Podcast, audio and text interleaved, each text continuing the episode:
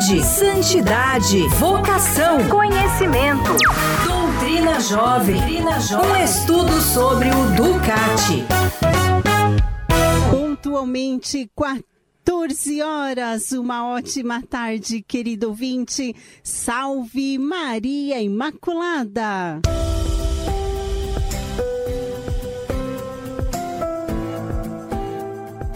Sejam todos bem-vindos ao programa Doutrina Jovem, um estudo sobre o Ducati.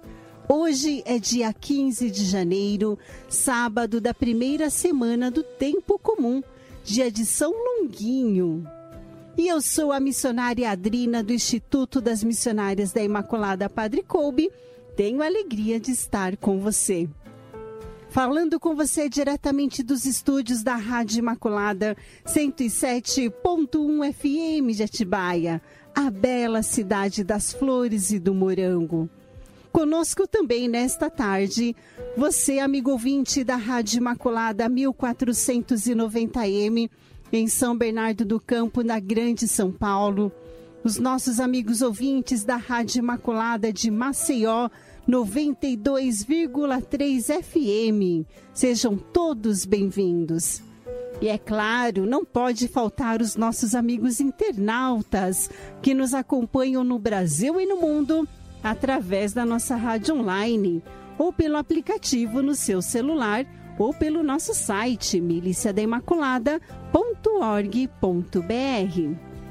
E o nosso programa só é completo com ele, o nosso amigo, o Padre José Antônio Boareto, reitor do Seminário Maior Imaculada Conceição, vigário da paróquia Nossa Senhora do Desterro da cidade de Mairiporã, Diocese de Bragança Paulista, assessor do Ecumenismo e Diálogo Interreligioso, professor de Doutrina Social da Igreja e Teologia da PUC Campinas.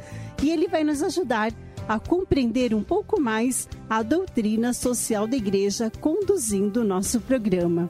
Padre Boareto, seja muito bom, bem-vindo. Boa tarde. Boa tarde, missionária Adrina. Boa tarde a você, meu irmão, minha irmã, você que nos acompanha. Doutrina Jovem. Com a força do Evangelho, força do evangelho podemos mudar o mundo. Padre Boareto, nós estamos no capítulo 7 e já vamos então né, continuar é, dando continuidade no número 164, com a pergunta que a Bíblia diz sobre a pobreza e a riqueza. Muito bem, missionária Adrina. Quem segue Jesus nunca deve esquecer que devemos nos tornar ricos, sobretudo diante de Deus. Lucas capítulo 12, versículo 21.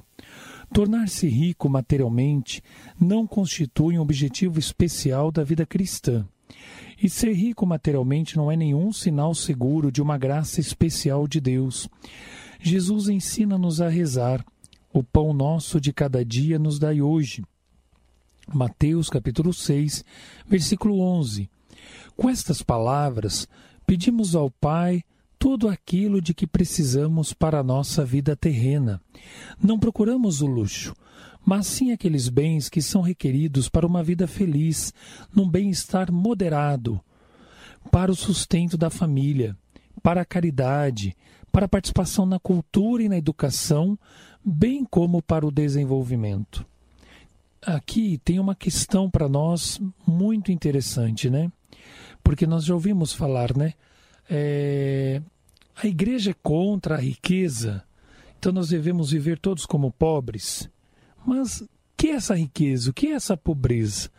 Claro que viver cegamente, buscando né, somente os bens materiais, numa perspectiva assim, é, como meu único objetivo ser o bem-estar econômico, é, buscando querer cada vez mais é, crescer numa, numa cultura de consumo de bens, isso com certeza não é o que a igreja propõe para as pessoas, mas sim viver de uma forma sóbria. A sobriedade não significa também não ter nada. É o tal do justo equilíbrio. Mas aqui é interessante que o Ducati traz alguns pontos que fazem a gente pensar quando a gente quiser compreender o que é ser rico na perspectiva como a igreja orienta. Uma pessoa rica, né? ou seja, uma pessoa que, é, através da sua economia, consegue viver bem. O que é viver bem? Viver bem é não procurar o luxo, mas os bens que são requeridos para uma vida feliz. Um bem-estar moderado. O Papa Francisco na Laudato, Laudato Si vai falar, Laudato Si, vai falar que a gente precisa descobrir um estilo de vida mais sóbrio, mais simples. Isso também não significa não ter nada. Volto a insistir nisso. Mas olha que interessante o que nos diz aqui o próprio Ducati. Então, o que é essa bem-estar moderado? O que, que é viver é, com bens que requerem-se para uma vida feliz? Primeiro, ter condições de sustentar a família. Depois, ter a possibilidade de praticar a caridade. Ter a possibilidade de participar da cultura. Ou seja, ter a possibilidade de educar os filhos, filhas, de se educar, de se desenvolver culturalmente. Então, empregar, né, vamos dizer assim, o recurso financeiro para o próprio desenvolvimento enquanto pessoa. E eu incluiria também o lazer. O lazer, né, o momento de descanso, como fundamental para que então possamos ter aí uma condição de vida que se expresse como um bem viver. Depois, no número 165, a pobreza é sempre má. Quando pobreza significa necessidade involuntária e falta de, de, meios necessários para a vida, então a pobreza é uma desgraça. A realidade de que uma parte da humanidade passa fome e a outra joga fora alimentos em abundância é um escândalo e um pecado que brada aos céus. É difícil dizer em países ricos onde passam realmente as fronteiras da pobreza material, ou seja, o que se deve considerar como mínimo para a existência. A pobreza relativa, portanto, não viver na abundância, não deve ser só negativa. Pode levar as pessoas a reconhecer as suas verdadeiras necessidades e a chegar a uma atitude de abertura orante, cheia de confiança perante Deus. Onde os cristãos levam a sério o Evangelho, há sempre a renúncia consciente e livre à riqueza material. As pessoas podem servir a Deus com o coração livre. Em geral, vale o princípio: quem quiser seguir Jesus tem de ser pobre perante Deus, isto é, estar interiormente desprendido da posse dos bens. Mateus capítulo 5, versículo 3.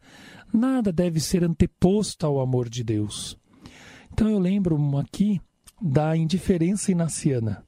Santo Inácio ensina: não é questão de ter ou não ter, é questão de ser livre diante das coisas, não ser escravo das coisas. Nada pode se antepor ao amor de Deus. Lembra-se daquele evangelho? Vós não podeis servir a Deus ao dinheiro? Ou vai amar a um e vai odiar o outro. Vós não podeis servir a Deus ou ao dinheiro. Então, é essa compreensão, né?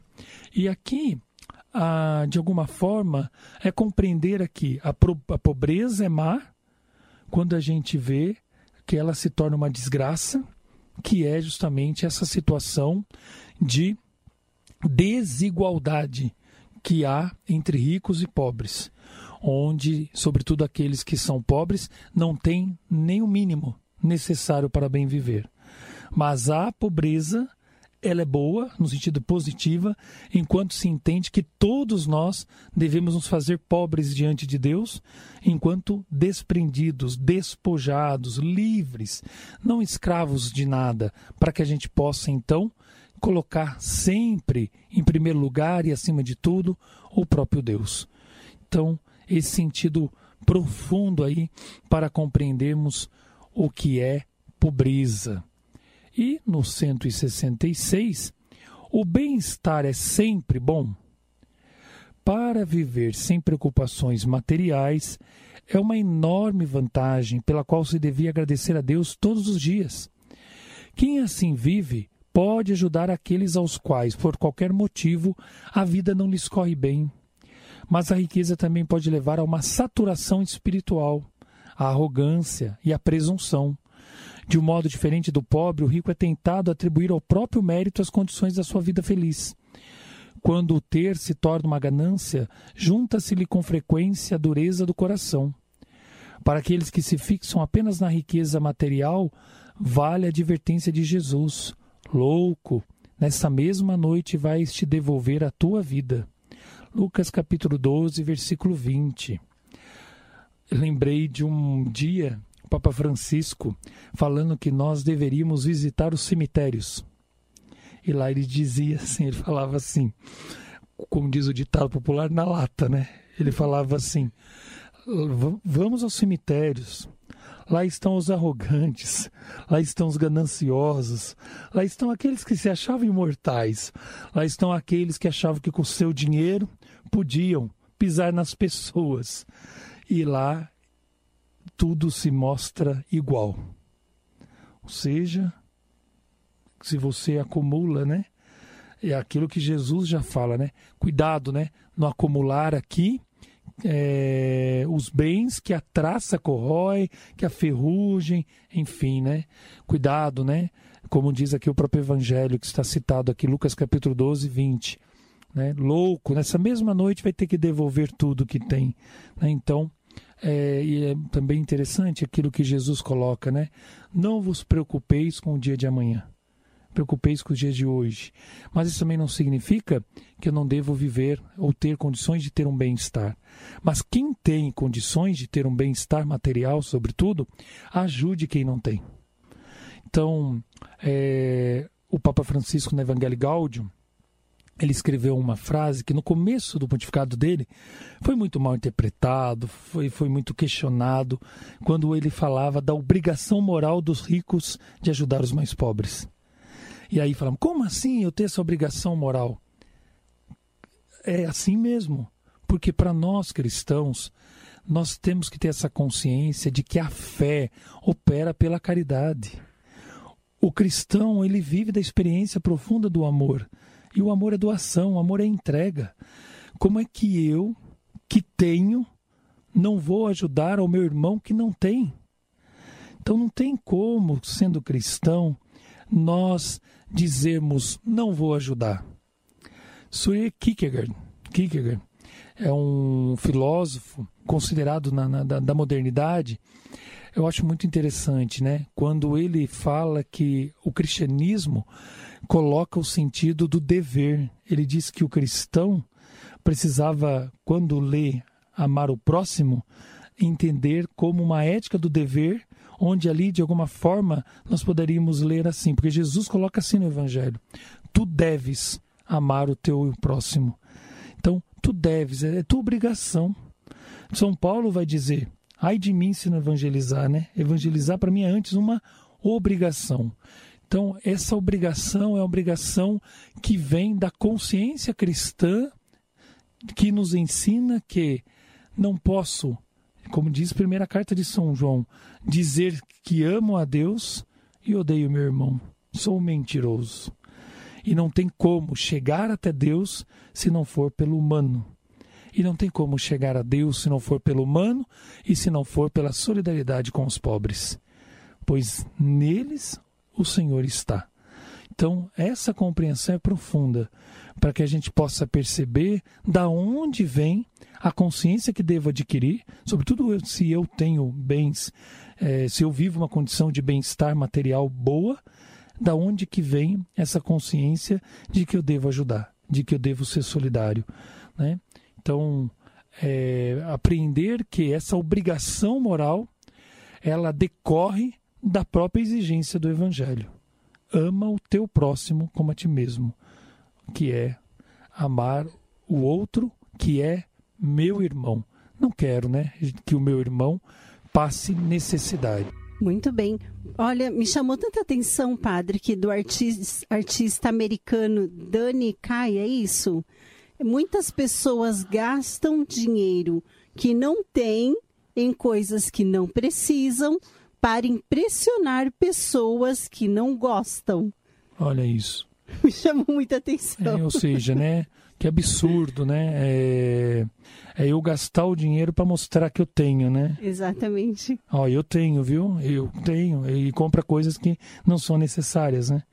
E, e, é muito atual, né? Infelizmente. muito atual. Mas isso também, muito interessante que você traz aí desse artista, né? É, Danny Kaye, né? Que é. 1911 a 1987.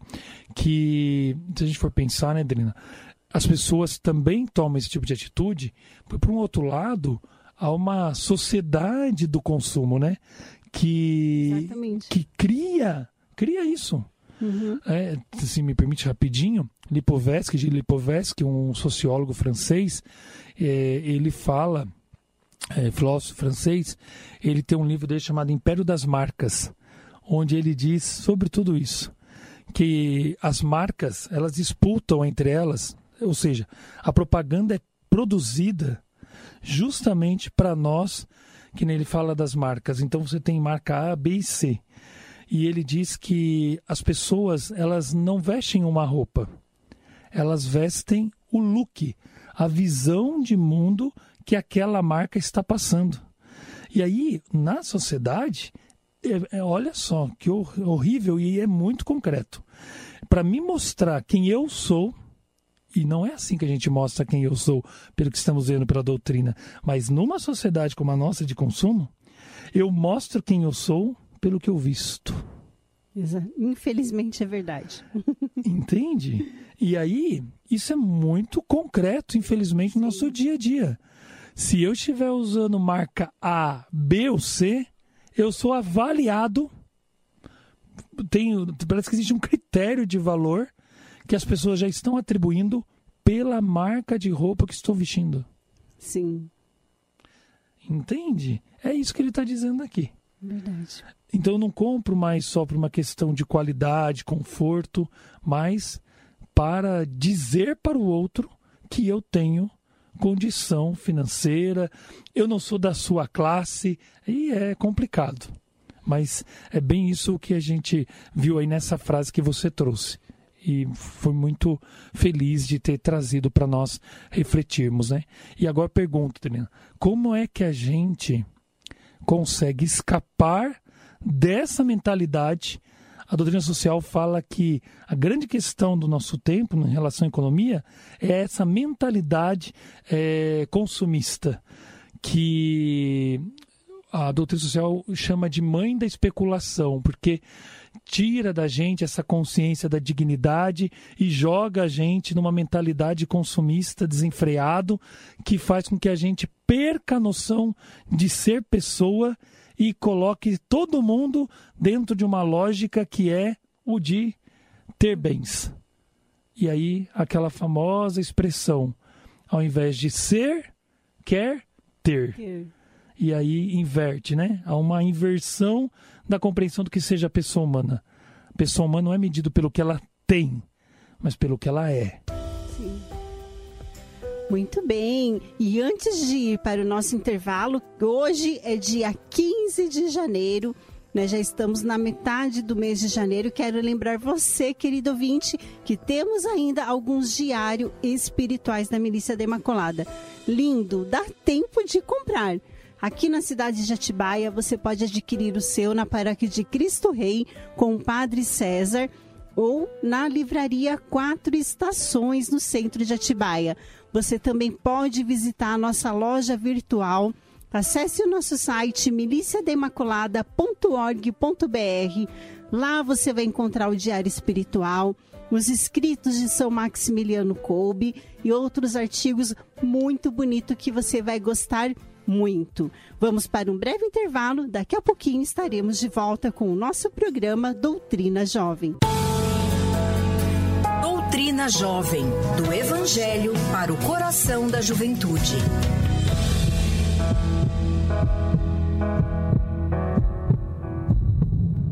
Uma ótima tarde, querido ouvinte. Este é o seu programa Doutrina Jovem, um estudo sobre o Ducati para toda a rede imaculada de comunicação.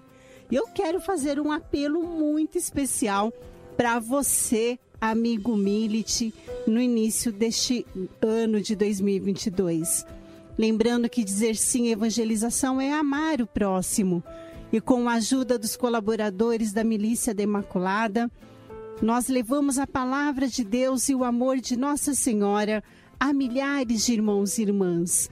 Isto é a manifestação do amor de cada milite, que acolhe em, em sua vida o grande mandamento, amar o próximo como a si mesmo. Foi o que o Padre Boareto nos falou. E se empenhar para contribuir com a evangelização do mundo. Vamos juntos consolar corações, semear a boa nova? Você topa? É só ligar para nós. 0 Operadora 11 4397 6500. Você também pode ligar aqui na cidade de Atibaia e conversar com a Iná. DDD 11 4411 7171. Se você também quiser fazer a sua contribuição, né, você também pode usar é, desde já o seu boleto do calendário da Milícia da Imaculada. Pode também fazer um Pix para a Milícia da Imaculada. E a nossa chave do Pix é o CNPJ, é o 59 975 946 0001 16. Doutrina Jovem. Com a força do Evangelho, força do evangelho podemos mudar o mundo. E agora, Padre Boreto, vamos dar continuidade à nossa rádio aula. E no número 167, nós temos a pergunta: Por que Jesus nos diz que não devemos nos preocupar com o dia de amanhã? Jesus não queria, com isso, desacreditar o cuidado diligente. No outro lugar, ele louva mesmo o administrador esperto e o trabalho no qual se pode confiar, mesmo quando aparenta pouco valor. Além disso, o próprio Jesus viveu como carpinteiro e trabalhou para outros. Pelo contrário, uma exagerada apreensão para com o futuro não é compatível com a confiança fundamental de um cristão. Então, olha que interessante, né? Jesus, como filho do carpinteiro, sendo carpinteiro, trabalhava e no seu dia a dia ele trabalhou para os outros, deve ter feito cadeiras, enfim, tantos objetos que foram pedidos para fazer lá na, na, carpintaria de seu pai, né, de São José, e com certeza recebia por isso. Mas não tinha aquela preocupação é, exagerada quanto ao futuro vivia o seu dia a dia e a partir daquilo que recebia se sustentava. Isso significa que você não pode ter projetos para o futuro. O que você não pode é somente focar no futuro e não viver o presente, não viver o dia a dia. Né? Então, é nesse sentido que nós não devemos nos preocupar com o dia da manhã. E muitas vezes a preocupação com o futuro é sempre uma preocupação apenas financeira apenas com o bem-estar econômico. É essa, no fundo, a grande questão, da gente não ter uma preocupação que, no fundo, possa vir a fazer com que a gente é, possa correr o risco de cair nessa raiz de todos os males, que é a própria ganância. Aqui no próprio Ducati, temos aqui, né, um trecho de 1 Timóteo, capítulo 6, versículo 10, que diz assim, ó: A raiz de todos os males é o amor ao dinheiro. Por causa dessa ânsia de dinheiro, alguns afastaram-se da fé e afligem-se a si mesmos com muitos tormentos. Quantos as suas preocupações são exclusivamente por questões do dinheiro? Não retiro aqui e sei das dificuldades de muitas famílias que fazem empréstimo, fazem financiamento, né? às vezes para ter a própria casa própria, às vezes para pagar o aluguel, né? às vezes para poder pagar uma faculdade, enfim. São, são situações assim muito difíceis, mas é, tem que se tomar esse cuidado. A gente pode até fazer tudo isso, desde que eu tenha consciência de que esse não é o objetivo fundamental da minha vida. Isso faz parte, né, o Padre Zezinho tem uma música, né? Chamada Aconchego. Quando ele diz naquela canção, né? Um empresta, o outro aluga a vida inteira. E assim a gente vai vivendo em paz. Viver em paz Né? Então, é, Claro que aí acho que vem toda uma leitura também de economia solidária, de desculpe, de uma economia, né, de uma educação financeira. Você falava do diário, você mesmo me disse que no diário tem uma proposta de você conseguir Sim. controlar as suas contas no dia a dia, né? Então, como é importante a gente ter essa educação hoje em dia, né? Então, para você é, não ter tantas surpresas, né? Com, com, com essa situação financeira. Mas aqui o que está sendo colocado, no fundo, é isso: não se tornar escravo dessa tentação que é viver para o dinheiro. Mas não é o dinheiro a questão. Cícero, olha, político romano, 106 a 43 anos, anos antes de Cristo, já dizia, ó, todos os crimes e iniquidades têm origem na ganância. No fundo, a grande tentação é a ganância. Visitando alguns amigos, nós falávamos sobre o Senhor dos Anéis. O Senhor dos Anéis. E até a pergunta que me fizeram foi assim: O Senhor dos Anéis é católico? O Senhor dos Anéis está na Bíblia? Por que, que falam que o Senhor dos Anéis pode ser é uma interpretação, tem uma interpretação cristã? Tá aí, ó. Porque o anel ele é, né, o precioso, né? Quem lembra do Senhor dos Anéis, o Smigol, quando ele pega, ele fala, né, meu precioso, ele não quer soltar por nada. Mas o anel, olha você vê como que é, né? É, é a questão do dinheiro, né? O anel traz muito benefício, ele dá, dá o poder. Ao mesmo tempo, você pode se tornar escravo dele. Exatamente. Que me lembra um outro outro poema que eu gosto muito, do Machado de Assis, chamado A Mosca Azul. Um menininho, um menininho olhava aquela mosca azul voando, toda brilhante, e ele dizia: "Na, eu vou pegar essa mosca azul para mim.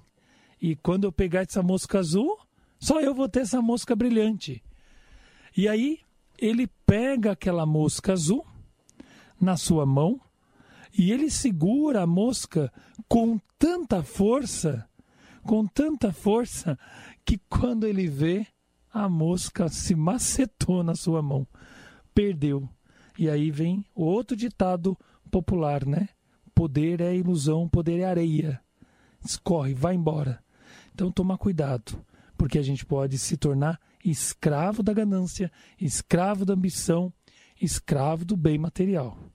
Então, por isso que Jesus está dizendo: não vos preocupeis com o dia de amanhã. E nesse evangelho tão bonito, nós temos aquela passagem que continua nesse evangelho, né? Olhai os lírios do campo, né? Vede como eles se vestem para dizer da providência, né?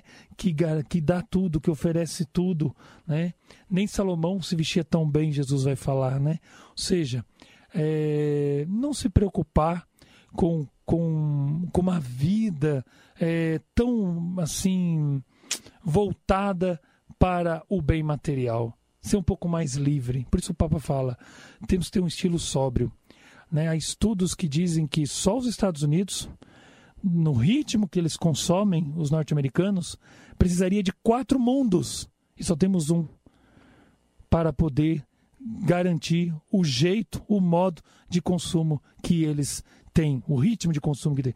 Então, ou a gente muda essa cultura, ou a gente vive de uma forma mais sóbria, não vai ter mundo para todo mundo. Então, e aí a gente vê a crítica do Papa Francisco e a provocação dele com a Laudato Si e com a urgência de cuidar da casa comum e pedindo, gente, Vamos ter um estilo de vida mais simples. Vamos aprender com São Francisco de Assis a viver de uma forma mais harmônica com a natureza, a respeitar mais o outro como irmão, como irmã e viver de uma forma em que a gente possa aprender a ter um bem viver com a própria humanidade. E isso leva-nos né, à pergunta 168. Como reage um cristão perante a própria pobreza? fará tudo para se libertar a si e a sua família da pobreza. através de trabalho concentrado e sustentável. Acabamos de falar. Uhum. Muitas vezes, numa interação comum com os outros, têm de ser superadas estruturas más e forças injustas que impedem o acesso dos pobres à propriedade, ao autossustento e ao progresso material. Ou seja, é preciso que façamos de tudo para libertar as pessoas da situação de pobreza. E aqui vem os três T's: teto, terra e trabalho. Os pobres têm direito à propriedade, têm direito a ter sua casa, sua moradia, autossustento, têm direito ao trabalho para poder sustentar, né? Tem direito à terra, no sentido de ter um lugar, espaço para poder se desenvolver. Então, é isso que está aqui posto. E como é que nós devemos lidar com a pobreza alheia? Número 169.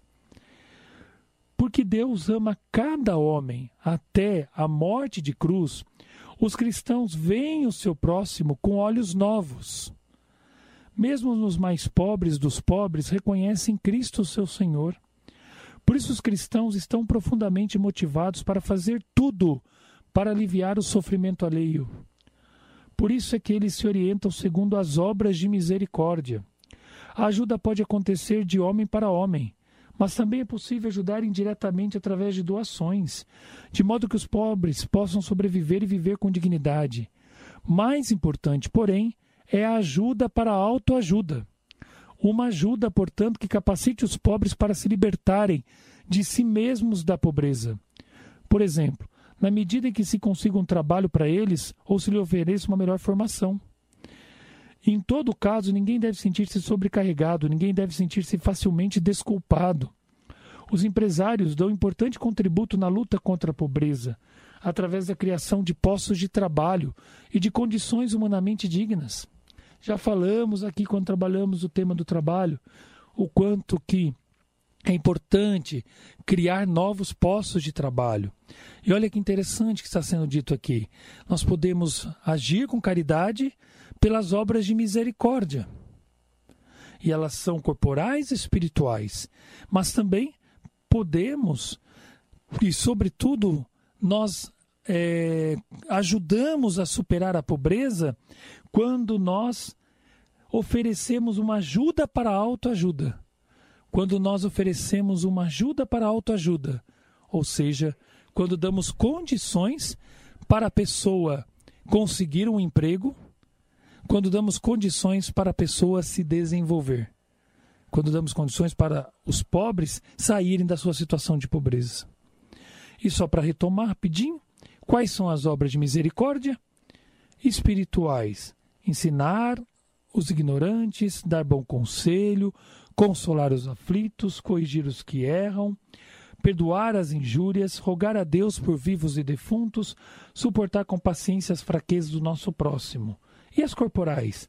Dar de comer a quem tem fome, dar pousada aos peregrinos, vestir os nus, assistir aos enfermos, visitar os presos, enterrar os mortos, dar de beber a quem tem sede. Ou seja, não é muito difícil, né, padre? Depende realmente de cada um de nós, né? Sim, missionária Adrina. E eu lembro de Dom Helder Câmara, quando ele dizia uma frase que para mim ela é muito fundamental e o Ducati traz de alguma forma ela aqui. A melhor maneira de a gente ajudar alguém é mostrar que ela é capaz de pensar por si mesma. Sim. Quando está dizendo da gente né, criar postos de trabalho uhum. ou oferecer formação para que a pessoa possa desenvolver. É uma ajuda a serviço de uma autoajuda. Sim. Né? Não é, é aquilo que a gente já conversou em outros radioaulas, né? Não é dar o peixe. Eu ia mencionar justamente isso, como me marcou, mas dar a vara, ensinar a pescar. Ensinar a pescar. É, eu ia mencionar isso. Senão a pessoa não se desenvolve. Exatamente. Mas ela é capaz. Com certeza. Bom, agora nós vamos para um breve intervalo e daqui a pouquinho voltaremos com o nosso programa Doutrina Jovem, um estudo sobre Ducati. Este é o seu programa Doutrina Jovem, um estudo sobre Ducati. E nós já chegamos no final do nosso programa. E agora, Padre, peço que nos deixe uma mensagem e também a sua bênção. Muito bem, acho que a mensagem está aqui, né? pedir ao Senhor que nos ensine cada vez mais a compreender o quanto cada um de nós que somos cristãos somos obrigados, devemos, devemos entender que o amor a Deus, o amor a Cristo, me leva a ter esse dever para com o meu semelhante, sobretudo para com os mais pobres. Que o Senhor nos dê a graça de compreendermos que nós precisamos aliviar o sofrimento das pessoas, de alguma forma, de algum modo.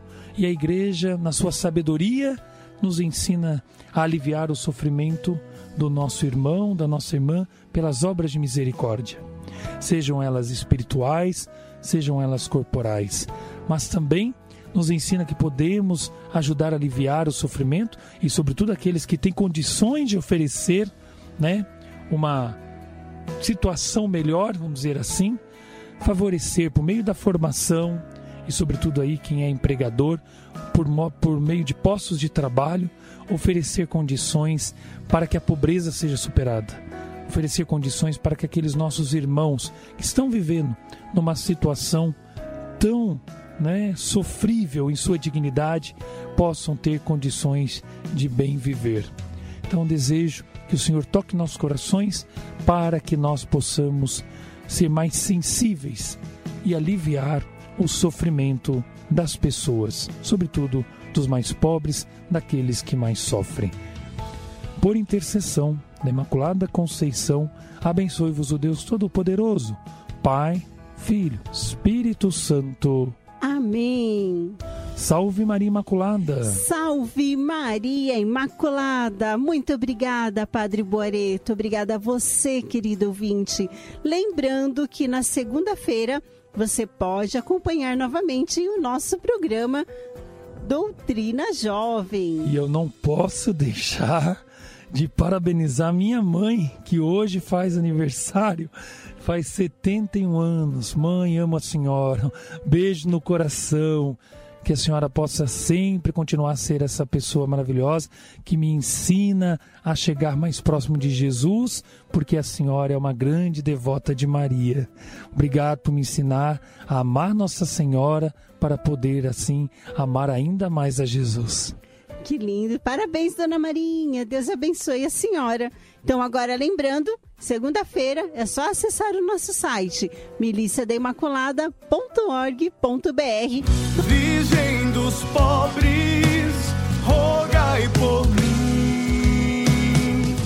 O meu pobre coração necessita de ti, ó oh Mãe, Virgem dos pobres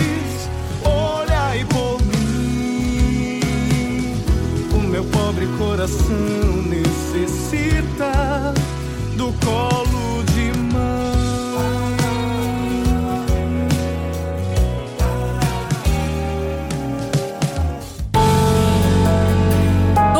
Doutrina Jovem do Evangelho para o coração da juventude.